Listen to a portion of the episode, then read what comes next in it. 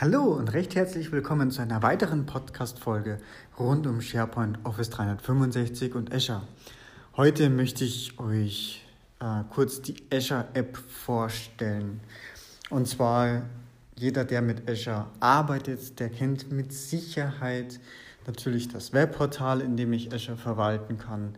Äh, sei es drum, ob das jetzt das Bereitstellen neuer Dienste ist, einfach nur VMs starten, stoppen, Web-Services starten, stoppen, kontrollieren etc. und dergleichen.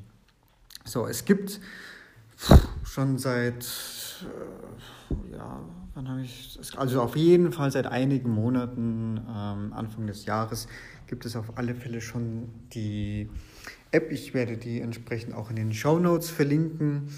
Ähm, die heißt auch ganz normal, Moment, muss ich ganz kurz spicken. Die heißt auch, glaube ich, nur ganz unspektakulär Azure, also einfach danach suchen.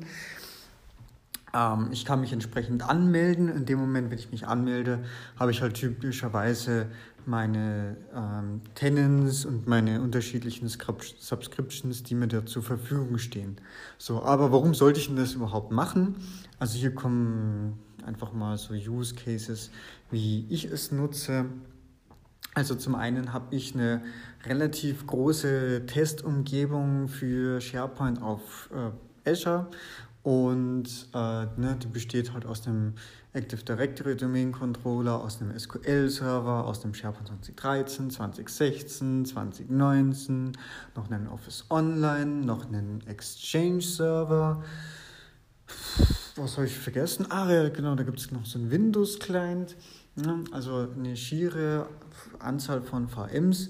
So, und da, wenn ich jetzt diese Testumgebung starten, stoppen möchte, ähm, vielleicht so kurz vor einem Demo-Termin oder vor einem Kundentermin oder einem Präsentationstermin, ne, die ist ja standardmäßig erstmal aus, die läuft nicht 24 Stunden, weil da brennt sonst meine Kreditkarte.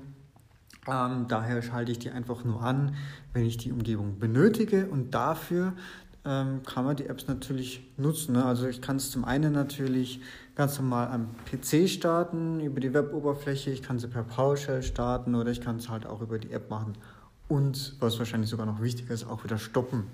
So, jetzt muss man an der Stelle wissen, ne? ich habe ähm, gerade jetzt um dieses Beispiel VMs vielleicht noch ein bisschen voranzutreiben, diese Abhängigkeiten mit VMs, damit ich das nicht da bei jeder VM wieder warten muss, bis die gestartet ist, ne? weil ne, ich brauche natürlich, einen, damit ich einen SharePoint starten kann, brauche ich natürlich vorhin den SQL-Server und bevor das geschieht, brauche ich natürlich meinen Active Directory Domain Controller. Also um diese ganzen Abhängigkeiten abzudecken, habe ich mir schon äh, selber so ein PowerShell-Skript erstellt. Das ist übrigens auch auf GitHub. Ähm, wer Lust hat, kann das runterladen. Ja, und da ist der Clou. Das funktioniert auch on-premise, das funktioniert auch in der Azure Cloud Shell und da kommt jetzt der Clou, die Azure Cloud Shell wird auch in der App unterstützt.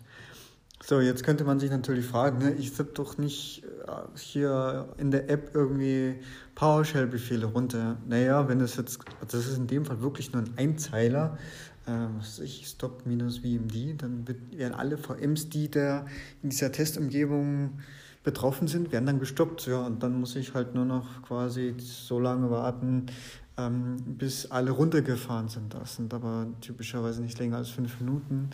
Äh, und das geht dann zackig. Also da macht das durchaus Sinn, dass ich auch eine PowerShell, eine Azure PowerShell in meiner Azure App auf dem Handy verwende.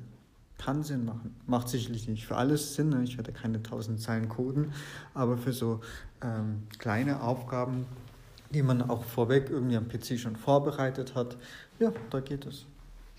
Ja, und ansonsten kann man natürlich ähm, alles andere, ja, die wichtigsten Sachen machen. Man kann den Status überprüfen, ist in dieser Service up and running und ähm, oftmals ist es halt, sei es jetzt als Berater, ne, wenn man im, bei Kunden auch noch Zugriff hat und da irgendwas brennt oder man da irgendwas nachschauen möchte, dann ist man halt gerade unterwegs.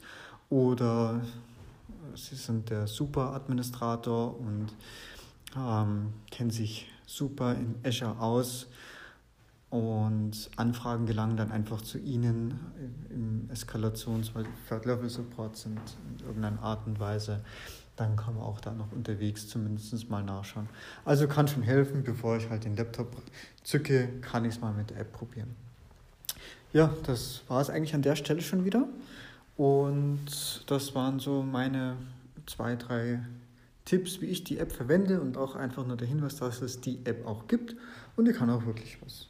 Gut, dann würde ich sagen, probiert es am besten mal aus und ich werde es nochmal verlinken.